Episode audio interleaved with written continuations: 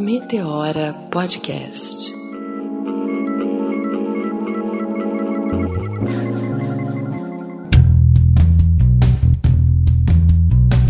direto das profundezas mais escuras e mais distantes dessa galáxia, por entre as estrelas mais brilhosas, eis que surge o Meteora, um podcast que vai escurecer as suas ideias, na ida pro trabalho, pra casa, aquele encontro maravilhoso com o crush. E eu sou Cris Guterres. Eu sou Renata Hilário, sejam muito bem-vindos. A gente tá aqui com muito carinho para trazer muitas informações sobre uma outra perspectiva, porque se a coisa tá preta, a coisa tá boa boa, né? Certamente, minha cara. Então vamos lá.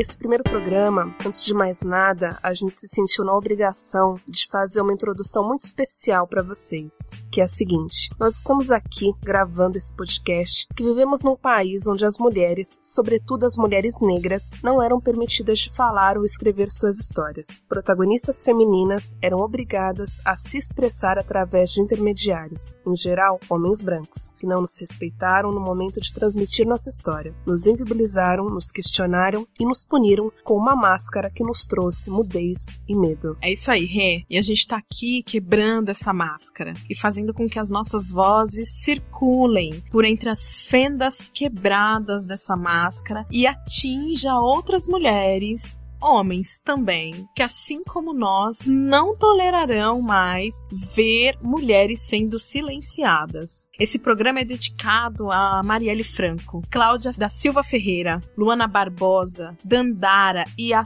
todas as mulheres que foram silenciadas, porque no mesmo asfalto quente onde arrastam corpos de mulheres em viaturas, do mesmo asfalto onde executam mulheres que lutavam por nós, nesse mesmo asfalto surgem outras mulheres que não toleram ser interrompidas, e a voz de todas essas ecoa dentro de nós. É isso aí. E aí nesse programa a gente quis nos apresentar de uma forma diferente para vocês vocês antes de entrar na, entrarmos nas pautas né, que a gente acredita, se necessário comentar, e como eu disse, sob uma outra perspectiva, né? E aí eu e a Cris, que já somos amigas há um tempo, a gente divide lágrimas e sorrisos. Hoje eu tô dividindo vírus, né? Que eu tô super gripada. Hoje essa Leonina é, tá dividindo aqui o, o vírus, mas tudo bem, tô imune. E aí a gente pensou como se apresentar de uma forma diferente diferenciada dentro dessa cultura onde a gente vive, que a pessoa já chega no cara crachá falando o que, que você faz, como é que você ganha vida, como se o meio como você obtém a sua remuneração fosse de fato mais importante. Somos muitas coisas, né? é muito verdade isso, né? Eu já ouvi falar em algum lugar que isso é muito de São Paulo, assim. Que nos outros estados aqui do, do Brasil, a galera não pergunta muito o que, que você faz. Mas aqui em São Paulo, geralmente é assim: pergunta o nome e já pergunta o que, que você faz. Eu, principalmente, se minha amiga Sim. chegar dizendo que conheceu um cara, é a primeira coisa que eu pergunto já o que, que ele faz. e uma vez me questionaram assim: ah, Renata, mas eu faço isso sem querer. Eu falei: eu também faço. Eu acho que a gente faz isso até de uma forma genuína, mas é cultural, né? De fato. É eu lembro que eu li num livro, gente, eu sempre acabo associando alguma coisa que eu ouvi ou, ou que eu li. E eu li num livro do Daniel Miller que chama Trecos, Troços e Coisas, indicado pelo meu super professor Fábio Mariano, que fala que em outros países isso é até uma ofensa, né? Você perguntar como que a pessoa ganha a vida. Mas a gente sabe que de fato é cultural e, e isso é uma parte de nós. É uma parte importante, mas é uma parte apenas, né? A gente tem muitas outras coisas bacanas para falar da gente. E aí, eu e a Cris antes de entrarmos nas pautas, a gente decidiu fazer um programa de introdução falando da gente. Quem que a gente é, o que, que a gente gosta de comer, qual é a cor preferida, signo. Não, e eu já vou começar dizendo que eu não estou com a vida ganha. Minha vida não foi ganha. Eu tô levantando todos os dias antes das 5 da manhã para poder pagar a conta e acho que vou morrer sem ganhar. É verdade. Então, meio que um de frente com Gabi aqui, só que é Renan Cris. Isso, vamos fazer um de frente com vai Renata. Fazer um, um bate-bola, né, amiga? Isso, Renata Hilário e Cris Guterres. Sabe uma coisa antes que eu queria mencionar? Porque esse programa a gente traz muito aprendizado de nossas ancestrais, né? E eu queria lembrar o quanto quão é importante a gente se apresentar com o nosso nome, o nosso sobrenome, porque foi com a Lélia Gonzalez que a gente aprendeu, né? Que se a gente não apresentar com nome e sobrenome, o racismo coloca na gente qualquer apelido, né? E desde então, eu também aprendi com a Vilma Reis, lá em Salvador. Ela refalou, ela falou isso novamente, refalou é bom, né? Não, a pessoa já começa inventando palavra, refalou. é, falando, é, é ressignificando, adorei. Então ela refalou. é, ela falou novamente, ela me lembrou novamente, isso é muito importante, né? Então eu sou Cris Guterres e ela é Renata Hilário. Isso aí, nome e sobrenome.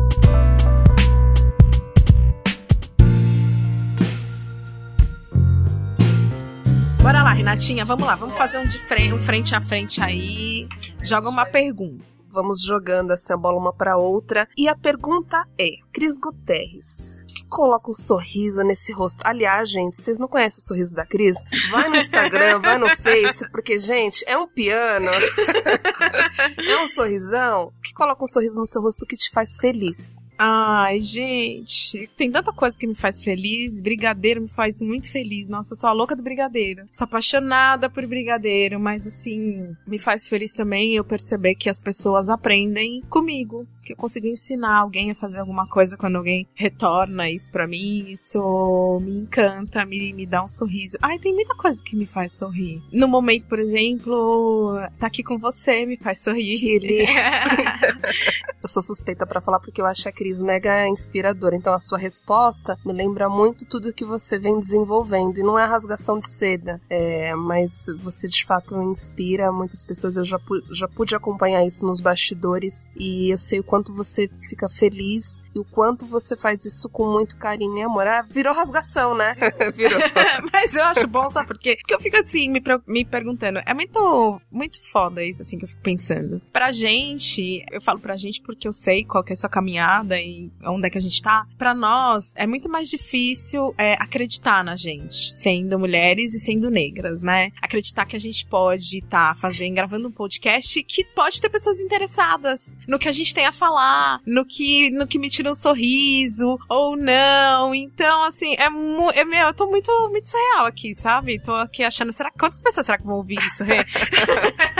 e é louco porque é, é um ambiente que aos poucos a gente vai compartilhando com vocês, mas esse estúdio é mágico e a gente fica muito feliz quando a gente tá por aqui. Enfim, e aí? Quer Cara, me devolver ai, eu, a né? pergunta? Eu devo... Gente, eu tô em Marte. Volta pra terra. Volta pra terra. Acho que é a gripe, gente. É a garganta. Bora lá. Rê, o que que tira um sorriso seu? Eu tava pensando aqui na resposta. Tem uma frase que eu gosto muito. E eu acho que vai completar e vai responder isso aqui. Qualquer coisa que tira minha paz é muito caro. E eu tenho vivido um, um período que eu prezo muito pela minha paz de espírito. Eu acho que o que me faz feliz é, se possível, na medida do possível, ter equilíbrio entre algumas partes da minha vida. Quando eu falo equilíbrio, por exemplo, ver a minha família feliz, ver os meus amigos bem. Consequentemente, isso me faz feliz também. Parece clichê, né? É, mas é, de fato, isso me traz uma paz de espírito, é a forma como eu tô me relacionando no mundo, com o meu corpo, com as coisas que eu me proponho a fazer, eu saber me posicionar tanto no trabalho, tanto no meio acadêmico, quanto nos meus relacionamentos, tentar ter um certo equilíbrio. E eu tenho buscado isso, então eu acho que essa minha resposta tem muito a ver com o meu momento, sabe? Ah, mas vou falar uma, uma outra coisa também que me faz feliz, poder viajar, porque depois que eu peguei o gosto por isso, cara, nossa. A viajar é tudo de bom, né? Quem não, né? Meio Quem? Óbvio. Quem não? Vai, vamos pra próxima. Vamos. A fala de viagem. Não, vamos pra próxima, né? Viagem é tema do próximo programa. Olha o spoiler aí, ó. é verdade. Então, Cris, me diz, quem são as pessoas mais importantes da sua vida? Isso é legal saber, né? São coisas assim que as pessoas Ah, é legal sabem. saber, mas é complicado falar também, porque você começa a fazer a lista e esquecer alguém tá ferrado. É, faz uma listinha sucinta. Ah, claro que a minha família, né? Sempre vou lembrar minha família, porque é o pessoal que tá ali todo dia me aturando, me aguentando, aguentando meu mau humor, a minha chatice. Meu pai que já faleceu há seis anos, meu irmão e minha mãe, né? Meu irmão principalmente me atura, coitado. Nossa, como ele sofre na minha mão. Muito. Meus amigos. Nossa, meus amigos também. Tenho muitos amigos. Graças a Deus, sou muito querida. Próxima pergunta pra Renatinha é quais são as pessoas mais importantes da sua vida, meu bem? Pois é, assim como você, não dá para elencar, né? Senão a gente esquece alguém e aí vai ser injusta. Eu vou começar com pessoas muito importantes e parte delas não estão mais aqui, mas que eu sempre tive a honra de dizer que fizeram parte do meus até os meus 25 anos, eles estavam muito presentes na minha vida que são os meus avós. Então eu vou citar o nome deles aqui porque para mim é muito importante. Dona Alice, seu Benedito, Luiz e minha avó Eurídice, avós muito presentes e quem tem avó e avô sabe como é uma delícia tê-los por perto. Meus pais, minha irmã, minha família, meus amigos, e eu não posso deixar de dizer que eu tô desempenhando, acho que um dos melhores papéis da minha vida hoje, que é ser tia, né? E aí eu tenho um sobrinho que fez um mês esse final de semana, Vicente, então eu dedico a ele essa resposta. Ai, que bonitinho, criança em casa é uma maravilha, né? Sim, muito. Então, Cris, agora eu quero saber o seguinte. Manda, pode mandar, Renatinha. Eu quero saber é, qual que foi o momento mais foda e difícil na sua vida? Ah, sem dúvida foi a morte do meu pai, né? Foi muito surpresa. Morte também não é anunciada, mesmo que a pessoa esteja doente, né? Mas assim, meu pai não tava. Então, foi há seis anos atrás, meu pai faleceu numa viagem de férias, uma forma bem, bem complicada. E representa um, é um marco na minha vida, porque assim, é, eu descobri que a morte dos pais, na verdade, é no meu caso, né, propiciou um crescimento muito grande. Eu tive que, que crescer, eu tive que me desenvolver a partir daquele momento. Comecei a fazer coisas na minha vida que eu nunca fazia, porque meu pai sempre fazia para mim, sempre cuidava. Eu ganhei responsabilidade. Eu me tornei, eu pude mostrar ali naquela morte do meu pai, naquela perda, se eu tinha realmente me tornado a pessoa que eu esperava me tornar. E acho legal você comentar também, amiga. É, eu acho essa história muito foda, assim. Seu pai é de São Luís, né? É, meu pai é. São Luís, Maranhão. E, e tudo que é, assim, parte do que a gente é vem de fato nossa, da nossa muito, ancestralidade, né? né? Da história dos nossos pais. E eu acho a história da crise incrível, né? Por conta de tudo isso. Ah, é, é foda, né, Rê? Não, não, eu já tô com a voz ruim. Se eu for chorar, aí ninguém me ouve mais, entendeu? Mas, bom, ao, ao longo do tempo a gente vai se conhecendo, a gente vai falando, gente mas esse momento foi bem, bem punk para mim. Você teve um momento assim na sua vida? Tive um momento difícil também, há três anos atrás aproximadamente, quando eu fiz uma cirurgia. Eu tinha um problema sério no intestino desde criança, mas eu não sabia que era tão sério assim, a ponto de um dia eu ter que de fato fazer uma cirurgia. E eu fiz, e aí começou um processo bem doloroso no hospital, né? Porque quando você vai passar por um processo cirúrgico, você vai cheio de expectativas, imagina que pode acontecer uma coisa ou outra, mas só na pele mesmo é que você sabe. Então eu fiquei 15 dias internada, sendo uma semana numa UTI, onde eu não comia durante esses 15 dias, eu não bebia água, eu estava com uma sonda do nariz ao estômago, aí foi bem punk, sabe? Tive que ficar sedada por uns três dias, porque aquela sonda incomodava demais, então eu ficava super agitada. Enfim, entre morfinas e tratamentos, me recuperei, 100% curada, tô ótima. Foi muito importante também, até pra transformação da minha saúde, que hoje está plena, mas foi um momento foda, sabe? E aos meus 30 e pouco, tinha 30 anos, né? Você repensa muita coisa, né? Quando a gente fala que a nossa vida é um fio, parece, ah, é papo, assim, ah, tá, eu sei que a nossa vida, é, que a gente é vulnerável, mas quando você passa, você tem certeza real disso. Então hoje, os meus valores de fato são outros por conta dessa vivência. E é isso.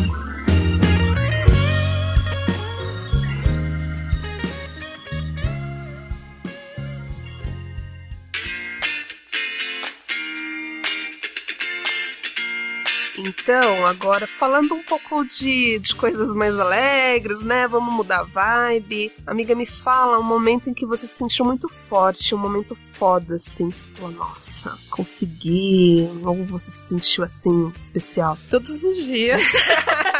Quando eu acordo e me olho no espelho. Eu acordo, já me olho no espelho, me sentindo muito foda, muito especial, muito maravilhosa. Mas tem alguns momentos, tem vários, na verdade, né? Sempre momentos de conquistas. Tem um que eu gosto muito de lembrar, que foi quando a primeira viagem internacional que eu fiz. Porque quando eu era jovem, uma vez na sala de aula, eu comentei com um colega que eu tinha ido viajar de avião. E aí tinha um outro colega que ele virou e falou assim: Nossa, imagina que você já foi viajar de avião, me inferiorizando, né? Que seria impossível que uma mulher como eu, uma menina como eu na época, né, poderia ter viajado de avião. Ele não falou que era porque eu era negra, mas eu fiquei imaginando que poderia ser, porque assim, que outro motivo ele poderia encontrar para achar que eu não era digna de entrar de um, num avião? Lógico, foi muito humilhante, eu não soube nem me defender, né, na época e tal, mas a primeira vez que eu, eu já tinha viajado de avião várias vezes. A primeira vez que eu saí do Brasil, assim, é, me lembrei muito dele, foi muito marcante, porque eu disse para mim naquele momento, assim, ninguém vai duvidar de mim, e nem eu, porque as pessoas podem até duvidar de mim, não tem problema, eu não preciso provar nada para ninguém, mas assim, eu não posso duvidar da minha capacidade, né, então aquilo foi um momento que eu falei assim, olha, sou foda, cara, cheguei até aqui, sabe, e até gravei um vídeo sobre isso uma vez quando eu fui para Paris, porque as pessoas têm o dom de nos diminuir, né, e eu também tô num, num momento que eu venho me questionando se eu tenho que ser foda, essa fodona o tempo todo, sabe? Uhum. Tô muito nesse questionamento, porque eu acho que a sociedade é tão violenta com a gente, exige que a gente seja muito fortes para poder enfrentar todas as dificuldades que são colocadas aí na nossa caminhada. Então eu tenho sido mais fraca, me permitido chorar. E é engraçado isso, porque a gente que, que tá aqui fazendo um podcast, que vem falar de feminismo, né? Que essa é a nossa construção, nós somos duas mulheres que fomos salvas pelo feminismo. Feminismo negro. Pelo né? feminismo negro. Quando a gente fala do feminismo, a gente vai falar do feminismo universal, que categoriza as mulheres a partir do que as mulheres brancas necessitam. Esse feminismo, ele vai lutar para que as mulheres sejam reconhecidas enquanto fortes, não querem ser reconhecidas como frágeis, né? E o feminismo negro, a gente tem uma luta muito diferente, porque a gente já tem que ser forte o tempo inteiro. A gente sempre foi aquelas mulheres que foram, fomos escravizadas e que executávamos o mesmo trabalho que os homens, né? Escravizados. E de lá para cá a gente tá sempre trabalhando, a gente tá sempre lutando, enquanto as mulheres brancas estavam queimando sutiãs na rua, a gente tava na casa delas, cuidando da casa e do filho delas, né? Eu tô cansada de ser essa fortaleza. Uhum. Tô, tô me dando privilégio, porque é um privilégio até para mim entender isso, que às vezes a gente não consegue entender, tô me dando esse privilégio de dizer que eu não preciso ser forte o tempo inteiro e de me, me enxergar enquanto uma mulher humana, um ser humano, né? E não simplesmente a guerreira. Exatamente. Embora eu tenha vindo de Wakanda, né? Mas. uma amiga nossa comentou esses dias, você vai lembrar dessa fala sobre a Síndrome da Mulher Maravilha. É. É, e a gente, por muito tempo, é, tentou ser essa Mulher Maravilha, porque a gente não tinha alternativa, né? Eu achava que não tinha alternativa. Então a gente pegou todas as nossas forças e nos jogamos, né? Nas nossas atividades, nas nossas lutas. Só que quem cuida de quem cuida, né? E a gente, como é que fica? E a gente, como fica? Tem, é engraçado, até a, a própria Andrea que falou, né? Ela uhum. me, me recomendou o livro da Shonda Rhimes, que escreve o Grey's Anatomy, o How to Get Away with Murder, as séries, né? E a Shonda é uma puta escritora, né? Acho que é dramaturga que fala, né? enfim. E ela no livro dela, agora não lembro o nome do livro da. Ah, O Ano do Sim, né? Shonda Rhimes ela tem uma fala que é da pose da Mulher Maravilha, né? Que quando ela tá meio fraca, ela faz a pose da Mulher Maravilha e aí tudo se fortalece, ela se sente super forte, super poderosa, mas tem um momento certo de desfazer a pose, porque senão vira uma agressão contra a gente mesma. Eu acho que o que vale muito, eu já tô respondendo a pergunta sem você ter me devolvido, mas vamos lá. eu acho que o que vale muito nesse processo é o autoconhecimento, porque aí você vai perceber se você tá dando mais de si e se agredindo ou se você está fazendo um processo de mudança na sua vida que de fato vai te trazer algum benefício, vai estar de acordo com as suas vontades e não com a expectativa dos outros. E aí esse se sentir foda, né, entre aspas, vai de fato valer para você. Eu sempre lembro de passagens assim. E eu lembrei de um show que eu fui com a Cris, do Baco Exu. Não sei se você lembra, Cris, que ele comentou assim: tem alguma música que vocês escutam? E aí te vem na memória a questão assim: olha, eu tava numa depressão, mas eu superei. E nesse momento você fala, nossa, foda, né? Eu consegui. Ele comentou isso, eu pensei, acho que todo mundo tem uma trilha, né, sonora. e ele comentou, essa é a minha. E aí um momento para mim, assim, importante, né, que a gente passa por ciclos, né, na vida. E eu passei por alguns e hoje eu até agradeço pessoas que me fizeram mal, mas me fizeram crescer. E eu tive, como a maioria das mulheres, relacionamentos abusivos que me fizeram crescer também, né? Eu consegui muito isso, devo extremamente isso ao feminismo negro, porque de fato, gente, foi libertador, assim, é conhecimento liberta. E o feminismo negro me libertou. E justamente nessa fase, após um término de relacionamento que não era bacana para mim, que não contribuía para o meu crescimento, né, pessoal, espiritual, enfim, todas as partes, eu fiz uma viagem, eu fui para Nova York sozinha, fiquei um mês, fiz um curso, me joguei, uma imersão, e era um momento que eu tinha muitas inseguranças, muitos medos, e isso de fato me libertou, me fez eu me sentir foda, porque ela foi um lugar que eu sempre sonhei estar. Amiga, mas também. ah, é fácil, né, curar depressão em Nova York, né? Mas ah, Eu te entendo, eu tô brincando com você. Eu te entendo, mas eu também quero curar todas as minhas depressões em Nova York. Pode ser em outros lugares. Né? Foi fácil, viu? Me curei em 30 dias. Não, em tri, tri, olha, tá vendo? A Renata, a Renata tem a solução para qualquer depressão. 30 dias em Nova York, fazendo um cursinho, conhecendo pessoas incríveis. Foi, porque eu tinha. Ah, eu tive uns relacionamentos que, cara, me limitaram muito. Você estaciona, né? Quem não? É muito complicado, né? A gente fica. A gente é educada pra, pra dizer. Pra, pra ser realmente pra submissa, se pra se boicotar. Né? Pra fazer a vontade do outro. Ah. Foda, né? Isso tem muito a ver com a próxima pergunta, assim. Que você vai fazer. Essa é aquela das coisas fúteis? Essa, me fala, vai. Me conta uma futilidade, assim, uma coisa. Fútil que eu gosto? É, sei lá. Homens. Ai, que resposta feminista. Eu adoro homens. e eles são fúteis. Não, brincadeiras à parte. Uma Deixa coisa... o crush ouvir Ah, então, não, o crush não. O crush tá no lugar especial até hoje. É um dia de cada vez. É um dia de cada vez. Vamos ver se ele se mantém.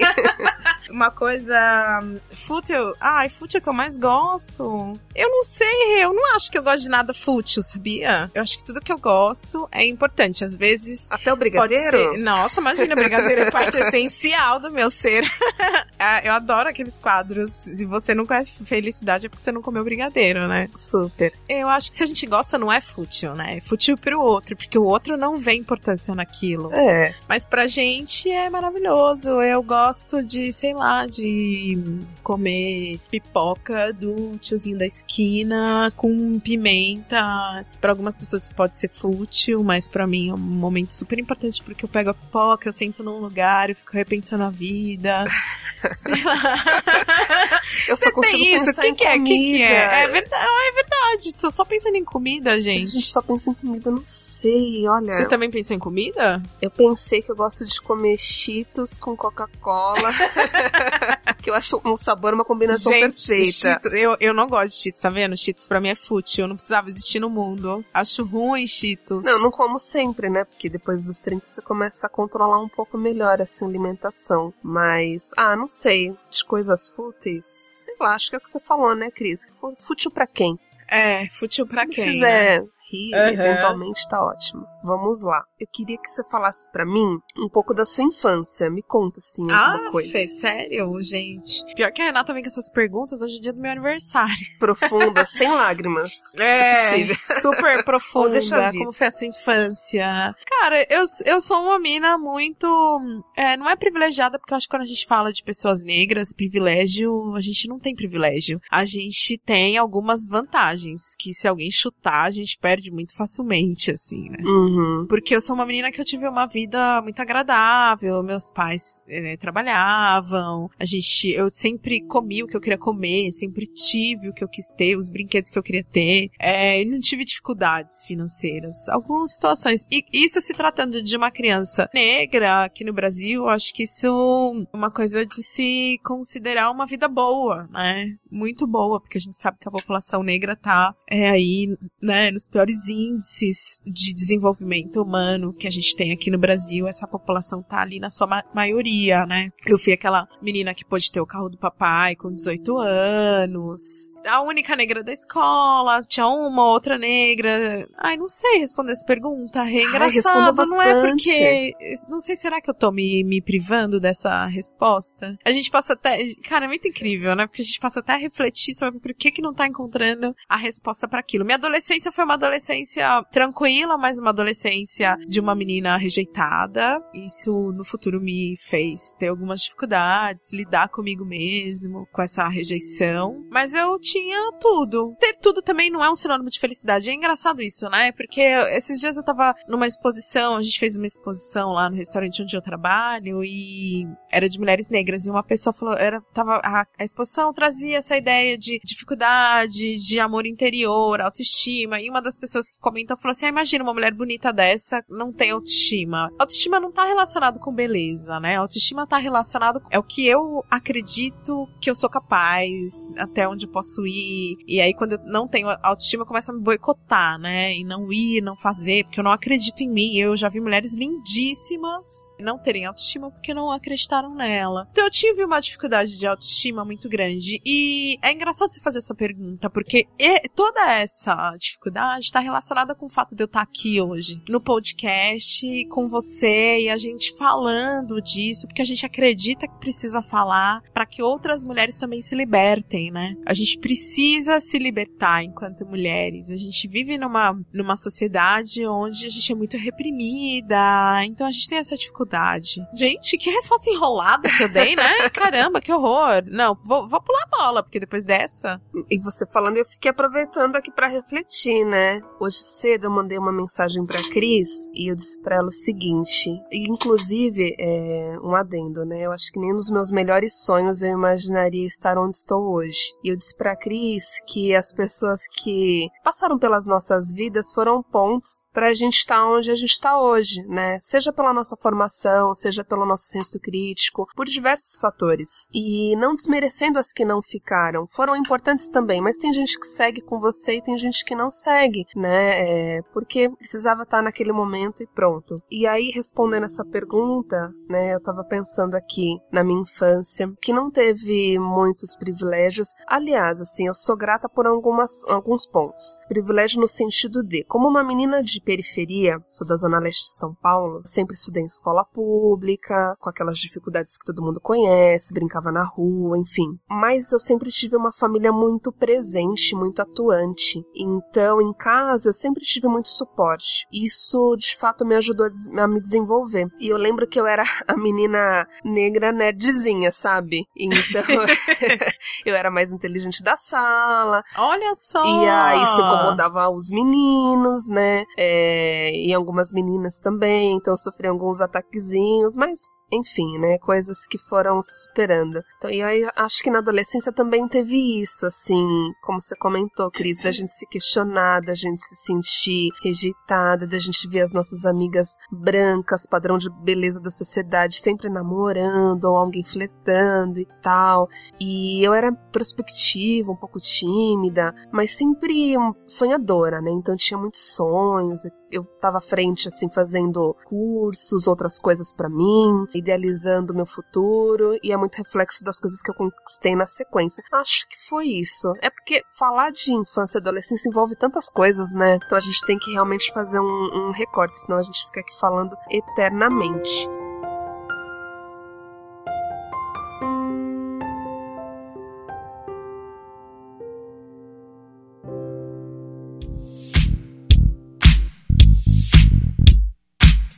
Acho que para finalizar, a gente falou que essa questão de é, carreira, formação é importante, posicionamento político, mas isso é muito do que a gente é hoje e o que a gente é hoje é importante ser dito, né? É, com todo respeito às mulheres que nós fomos, às meninas que nós fomos, mas agora tudo isso chegou a esse ponto. E aí, Cris, e então nós só nos pra finalizar, né? dois mulherões da porra.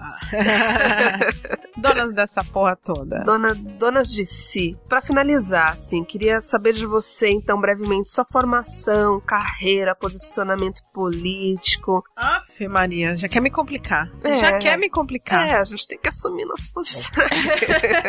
Se você tem um lado, fique do seu lado. eu sou jornalista, sou empresária. Eu, ao lado da minha mãe, a gente com- comanda o, o restaurante Atrium ali na, na Avenida Paulista. Depois, quem quiser, eu jogo jabá lá na internet. Meu posicionamento político, eu acho que assim, entre esquerda e direita, eu tô com a Sueli Carneiro, eu continuo sendo preta. Perfeito. Ai, amiga, roubou minha fala agora, hein? roubou minha fala, não, né? A gente compartilha de Não, muita a gente opinião, compartilha cara. entre esquerda e É. direita. Acho que nós continuamos sendo pretas, mas acho que uma coisa que é muito relevante da gente falar é que esse é um podcast que acredita que as mulheres, homens e mulheres, têm direitos iguais, mas também enxerga que a gente tá numa sociedade onde esses direitos eles não prevalecem, principalmente quando a gente fala de intersecção de raça. E por isso que a gente tá aqui mesmo. A gente tá abrindo esse espaço porque a gente não ouve as pautas que nos englobam sendo gravadas em outros programas, nas televisões, nos jornais, nas revistas. Então, assim, é tipo, meu, não vejo, não me vejo, então vou fazer o meu programa. Por isso a gente começou, a gente tá aqui. A partir de agora, é isso que vocês verão nesse programa.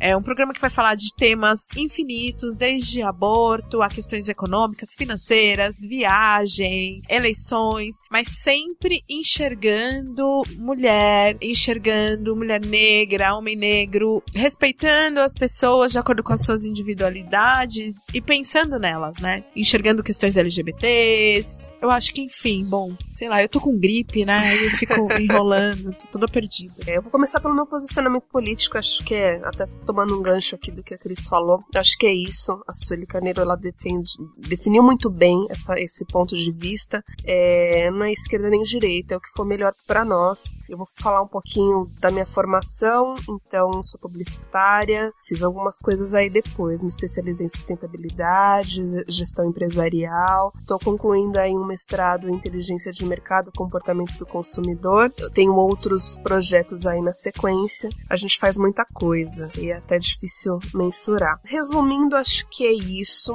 assim, só pra gente não se aprofundar tanto. E aí, nos próximos programas, a gente vai poder falar um pouquinho melhor sobre essas questões, fazer um recorte específico, e aí a gente entra melhor nessas questões de posicionamento político, que eu acho que dá pano pra manga, né? E aí, para finalizar, até para deixar mais leve, né, e fazer um convite para que eles escutem os próximos, me fala um pouco sobre sua música preferida, estilo, rolê. Eu sei que você vai falar da Parelha Luzia, mas.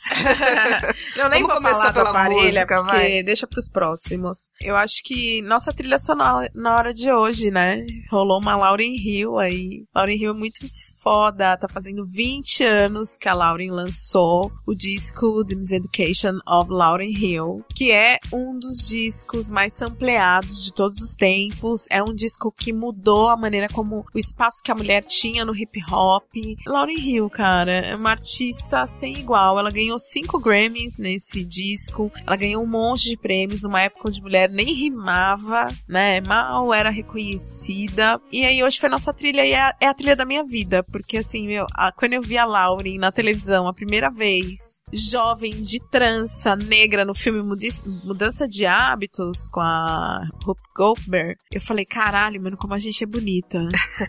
Porque até então eu achava que era feia por ser preta ali. Eu falei assim, meu, quem é essa mulher? A importância da referência, né? Nossa, imensa. Ali eu passei a consumir tudo que ela fazia, tudo que ela, que ela produzia, que ela cantava. Eu Fui conhecer o Foodies, que era o grupo que ela, ela participava, e logo em seguida ela lançou esse disco que transformou a sequência da participação das mulheres no hip hop nos Estados Unidos e, consequentemente, no Brasil também. Sim, esses dias eu ouvi uma fala do Brown, que ele fala assim: a gente era da periferia, mas a gente sabia onde eram os Estados Unidos, a gente escutava o rap americano. E eu falei, nossa, era isso, cara. Então, eu ouvia, eu sou suspeita pra falar de rap, porque eu escuto rap, eu não sei nem desde quando, mas eu era criança, é, não consigo lembrar, assim, ter a memória do tempo exato. E Lauren Hill marcou demais, é difícil pra mim escolher uma música pra marcar esse momento, mas a gente vai fechar o nosso programa com uma das nossas trilhas preferidas. E aí a gente aguarda vocês pros próximos. Foi uma honra, amiga, tê-la aqui. E é isso. Um beijo. É isso. Ai, pra complementar, Renatinha, nosso programa é quinzenal. Bom, a gente ainda não sabe se vai ser segunda, terça, quarta, quinta. A gente vai avisar nas redes Meteora, arroba Meteora Podcast, no Facebook, no Instagram.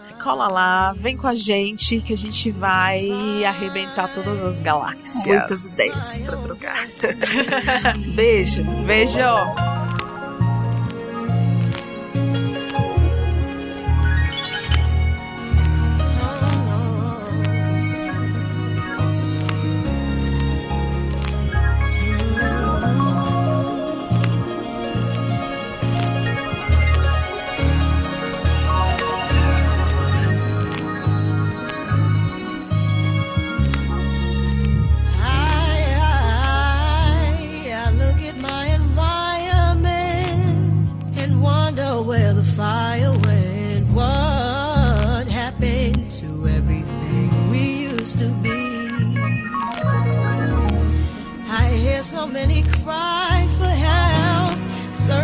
outside of themselves.